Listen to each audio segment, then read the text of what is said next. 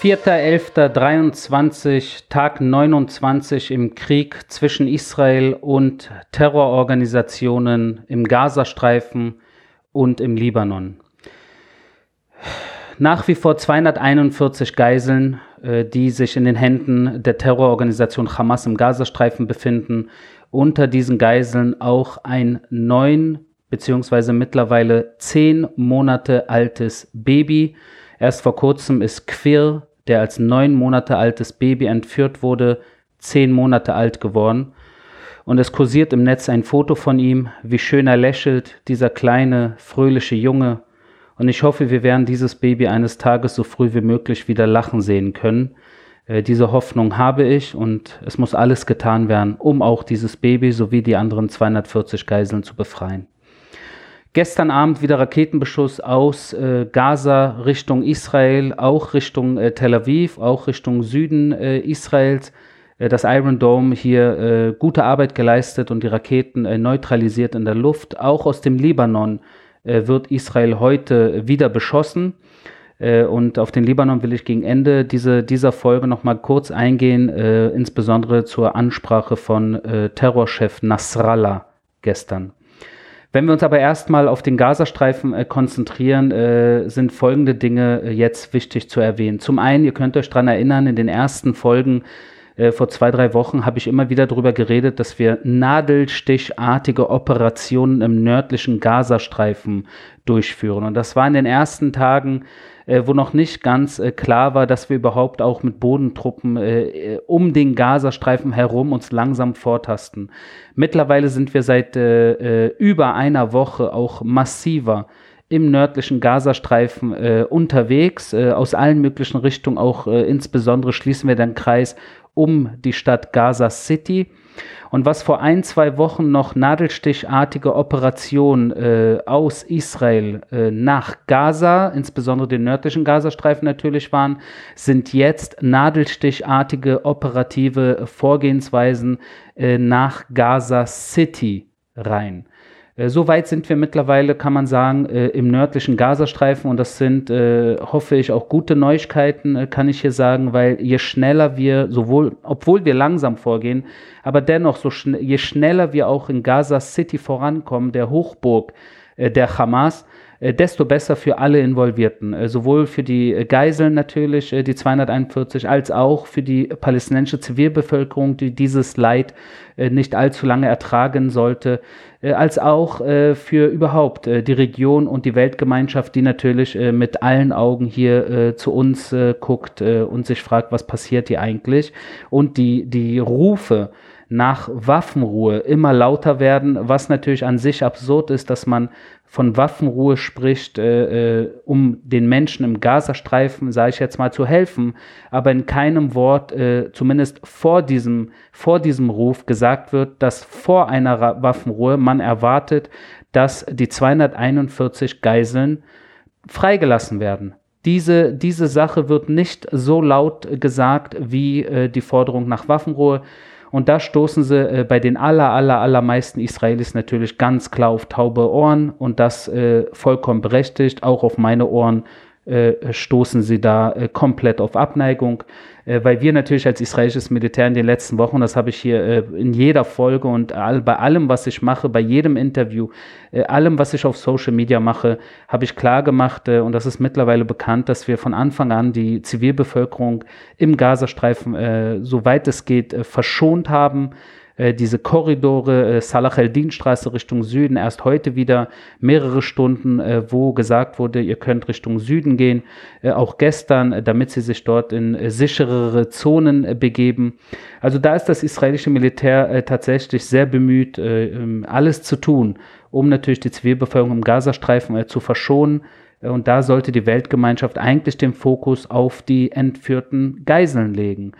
Also im Endeffekt, um es auf den Nenner zu bringen, statt auf Wirkung sollte man auf die Ursache eingehen. Die Ursache war der 7. Oktober. Und solange man den 7. Oktober ein ausblendet und über jetzt den äh, 4. November redet, äh, tut man äh, vielen Menschen, äh, sage ich jetzt mal in der Hinsicht, die jetzt ihre Liebsten verloren haben oder deren Liebsten sich in den Händen der Terroristen äh, befinden, tut man denen absolut keinen Gefallen und das ist, äh, das ist nicht korrekt, das ist, wäre nicht gerecht und demnach äh, kann ich mir nicht vorstellen, dass Israel äh, darauf eingehen wird. Es gab äh, einen Zwischenfall, den ich hier kurz äh, ein Stück weit erklären möchte. Äh, habt ihr vielleicht mitbekommen von einem Angriff äh, der israelischen Truppen auf einen Krankenwagen? Und das ist eine Sache, die auch in äh, äh vergangenen Operationen im Gazastreifen, zum Beispiel 2014 in ein, 51 Tage Operation der israelischen Armee vis-à-vis -vis Hamas, Islamischer Dschihad, auch da gab es mehrere Zwischenfälle, wo Terroristen äh, Krankenwagen äh, für sich selbst genutzt haben im Krieg. Und das ist natürlich eine Sache, die für uns nichts Neues ist. Das, das, die Situation ist wie folgt. Also Krankenwagen sind nach internationalem Recht geschützt. Ja, also im Krieg äh, sollte keine der Kriegsparteien Krankenwagen oder überhaupt äh, alles, was im Bereich äh, der, der, des äh, Krankentransportes und äh, Krankenhäuser natürlich, äh, sollte man nicht für militärische Zwecke nutzen. Äh, und äh, in dem Sinne ähm, ist es natürlich äh, eine Sache, die nicht zum ersten Mal passiert ist, aber auch in diesem Mal, dieses Mal hat die, haben die Hamas, und da sollte eigentlich keiner überrascht sein, haben sie diese Tatsache, dieses internationale Recht wieder einmal gebrochen und nutzen diese Krankenwagen im Gazastreifen, so wie in diesem Fall, der jetzt auch durch die Presse geht, für ihre eigenen terroristischen, für ihre eigene terroristische Vorgehensweise. In diesem Fall haben sie eine unmittelbare Bedrohung für IDF-Streitkräfte äh, dargestellt und mussten somit gezielt angegriffen werden. Und dieser Angriff ist, und das ist eine Sache, die man sich äh, wirklich, äh, das muss man verstehen, dieser Angriff auf diesen Krankenwagen, und das kann eventuell in den nächsten Tagen und Wochen wieder passieren, das ist vollkommen legitim im Krieg wenn ein ziviles Objekt oder eine Einrichtung, auch in diesem Fall, wie gesagt, ein Krankenwagen, äh, für militärische Zwecke genutzt bzw. missbraucht wird im Krieg, weil dieses zivile Objekt, in diesem Fall, wie gesagt, der Krankenwagen, seinen Schutz verliert laut internationalem Gesetz, und äh, äh, ein legitimes Ziel wird. Es wird ein legitimes Ziel und äh, das ist eine bedauerliche Situation und es ist schade, dass es immer wieder zu diesen Situationen kommt, auf die es natürlich die Hamas äh, anlegt äh, weil sie natürlich alles äh, versuchen, um äh, im Schutz von zivilen Objekten, sei es Krankenhäuser, Krankenwagen, sei es Moscheen, Schulen, Kindergärten, irgendwie entweder aus deren Deckung zu schießen oder äh, aus ihrer Deckung heraus äh, sich in Schutz zu bringen. Keine Neuigkeit. Ich bin mir sicher, in den nächsten äh, Tagen, Wochen äh, wird es ähnliche Zwischenfälle geben, leider. Und insbesondere, wenn wir im Nahkampf äh, verwickelt sind, wie das jetzt der Fall ist, äh, wird es davon mehrere Meldungen äh, wahrscheinlich geben, über die ich in den nächsten äh, Tagen, Wochen wahrscheinlich noch reden werde. Ihr habt wahrscheinlich mitbekommen, dass in den letzten Tagen, eigentlich schon Wochen, insbesondere die Amerikaner, aber auch andere Staaten versuchen, ihre Leute aus dem Gazastreifen herauszubekommen. Und das ist äh, jetzt ist klar geworden, warum das so schwierig äh, funktioniert, weil äh, die Listen von Menschen mit ausländischen Pässen, die dann äh, hergestellt werden, natürlich über die Hamas gehen. Und auf diesen Listen äh, laut jetzt äh, Aussagen der Amerikaner ungefähr ein Drittel der Namen, die auf diesen Listen stehen, von Hamas-Kämpfern sind die äh, von der Hamas, äh, wo die Hamas den Versuch unternimmt, über diesen Weg ihre Leute aus dem Gazastreifen rauszubekommen. Und deshalb ist es so schwierig, dass auch äh, andere Menschen äh, mit anderen Pässen tatsächlich auf diesem, äh, in diesem humanitären Korridor, den Israel ja zulässt, dass man sie rausbekommt, weil auch das wieder von den Terroristen und ja, surprise, surprise, muss sich eigentlich niemand wundern, aber es muss, ich muss das hier nochmal kurz erklären, dass natürlich jede Geste, jedes Entgegenkommen, egal in welche Richtung, wird von den Terroristen natürlich missbraucht, weil sie so sind, wie sie sind. Man muss sich da nicht wundern. Menschen, die äh, Kinder und Babys ermorden und ihre eigene Familie als menschliches Schutzschild missbrauchen, da muss man sich nicht wundern, dass sie auch äh, derartige Listen für ihre Leute äh, versuchen zu missbrauchen oder in dem Sinne auch ähm, andere Dinge machen wie Krankenwagen oder Krankenhäuser nutzen, äh, um sich dort äh, zu verstecken oder von dort aus zu schießen.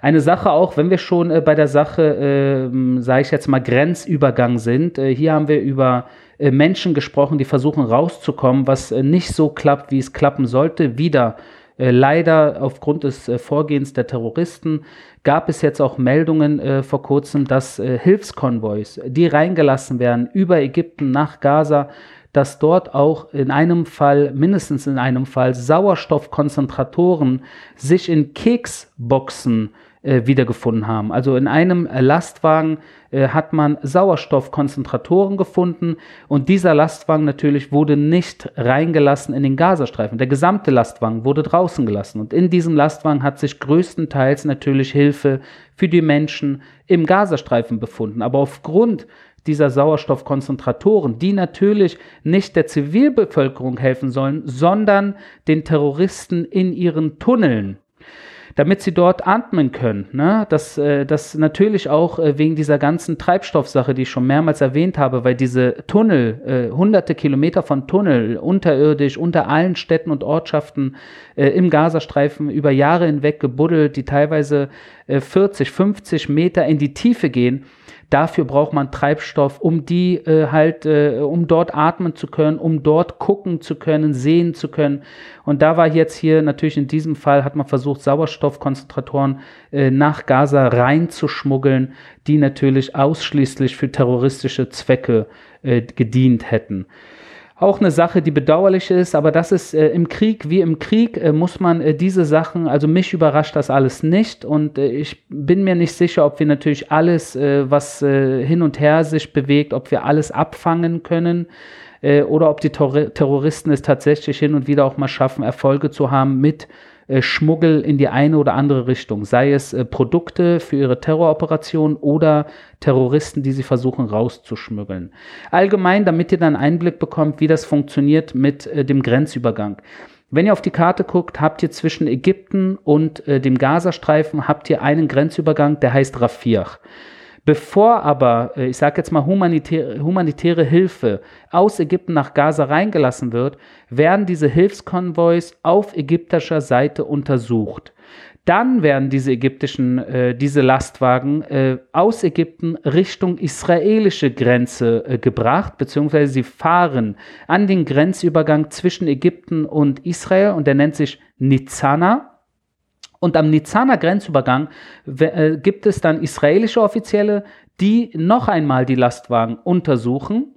Und wenn dann alles clean ist und man diese Lastwagen äh, nach Gaza reinschicken kann, dann werden diese Lastwagen äh, von Nizana aus wieder nach Ägypten äh, zurückgeschickt und aus Ägypten über Rafiach äh, in den Gazastreifen äh, reingelassen. Das ist so das Vorgehen in Sachen humanitäre Hilfe ich könnte hier nicht sagen, dass das eine 100% äh, saubere Sache ist. Ich bin mir sicher, dass das eine oder andere hier eventuell auch, äh, ich sage jetzt mal, äh, unter dem Radar durchgeht.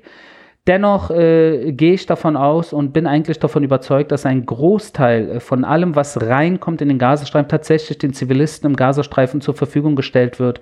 Und das ist an sich eine gute Sache, weil niemand möchte einfach mal so äh, Zivilbevölkerung, insbesondere natürlich Frauen und Kinder und Alte und Babys, leiden sehen. Äh, ich bin da der Letzte, der das äh, möchte. Im Endeffekt steht jeder von uns morgens auf und guckt in den Spiegel und äh, möchte, dass sein Gewissen in der Hinsicht zu absolut zu 100 Prozent rein ist.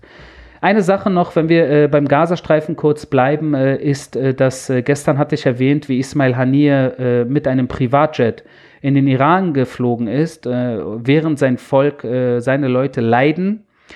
Heute kann ich euch vom Titelbild, vom Titelbild, vom Cover der, der Zeitung oder der Zeitschrift Forbes erzählen. Äh, habt vielleicht der eine oder andere mitbekommen, wo ein großes äh, Porträt, ein Foto von Khaled Mashal abgebildet ist, auch einer der Terrorchefs der Hamas. Und laut, äh, laut äh, den Angaben von Forbes, die natürlich ihre Untersuchung äh, durchgeführt haben, und das äh, wundert mich natürlich auch nicht, der einer dieser Chefs der Hamas mit dem Namen Khaled Mashal 5 Milliarden äh, Dollar schwer ist. Das heißt, der Mann hat sich in den letzten Jahren oder Jahrzehnten vielleicht sogar 5 Milliarden Dollar äh, hat sich angereichert. Da all dieses Geld gehört diesem einen Hamas-Führer. während ein Großteil seiner Leute, seines Volkes, sei es im Gazastreifen oder wo auch immer, äh, äh, nicht immer, äh, ich sage jetzt mal, ein einfaches Leben hat und an Brot und Milch rankommt. Das sind Terroristen. Es geht ihnen eigentlich nicht um die, um die eigenen Leute. Das wissen wir bei der Hamas mittlerweile. Man kann es nicht laut genug sagen. Deshalb die Leute, die auf die Straße gehen für Palästina oder für Palästinenser und Israel beschuldigen, statt die Hamas-Führung, da äh, bin ich echt äh, der Ansicht äh, mittlerweile, dass es ihnen wirklich nicht um die Palästinenser geht, sondern es geht ihnen in erster Linie gegen die Juden und den jüdischen Staat. Punkt. Wenn wir jetzt kurz nach Norden gucken, äh, Libanon, äh, heute, wie ich vorhin schon gesagt habe, gab es auch wieder Beschuss äh, von der Hisbollah. Israel hat natürlich auch wieder reagiert. Ich erwähne nochmal, in Sachen äh, Libanon geht Israel äh, vor in einer äh, Null-Toleranz-Politik. Das heißt, auf jeden Beschuss aus dem Libanon wird direkt reagiert und auch mit Härte. Und was der Libanon natürlich weiß, ist, dass Israel, falls das Feuer aus dem Libanon verstärkt werden sollte oder bestimmte rote Linien überquert werden sollten, dass da Israel äh, äh, sehr äh, stark und sehr entschlossen gegen vorgehen wird und der Libanon äh, nicht mehr so aussehen wird wie vor dieser, äh, die, falls dieser Krieg ausbrechen sollte. Und ich denke, dass Nasrallah in seiner Rede gestern, äh, und vielleicht hat der eine oder andere diese Rede äh, sich angeguckt, ich empfehle jedem, sich das nochmal anzugucken, dass Nasrallah eigentlich das gesagt hat, was, äh, was, wovon ich persönlich ausgegangen bin.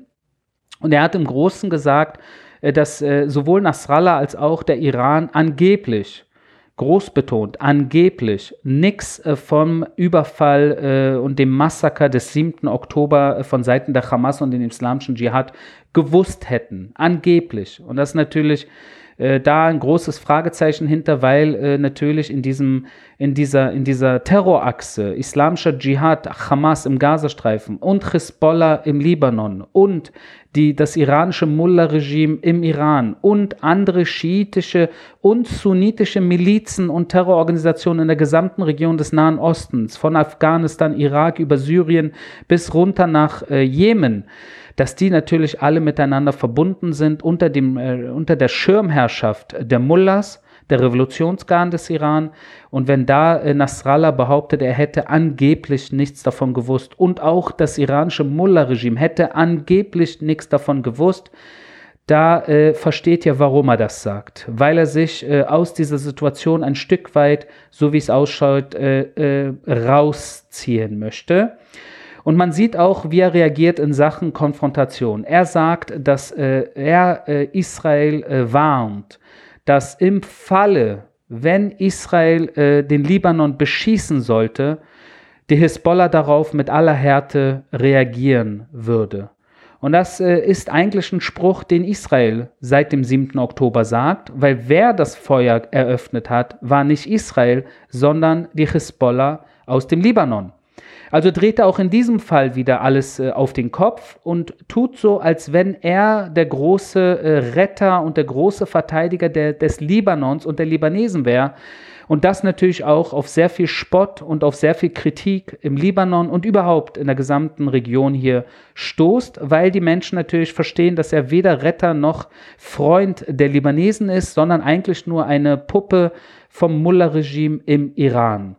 Und der Iran natürlich in diesem Falle, äh, wenn wir das jetzt kurz äh, äh, zusammenfassen wollen, diese Situation der letzten vier Wochen, weil heute genau äh, befinden wir uns vier Wochen seit Kriegsausbruch und wir uns kurz, äh, wir kurz analysieren, warum Nasrallah gestern in seiner Rede äh, das gesagt hat, was er gesagt hat und das Feuer, ich sage jetzt mal, niedrig hält Wobei auch hier wir natürlich mit äußerster Vorsicht äh, diese Worte und das Vorgehen der Hezbollah beobachten müssen, weil es kann alles, alles kann natürlich anders äh, sich entwickeln und man kann diesen Terrororganisationen eigentlich nichts glauben.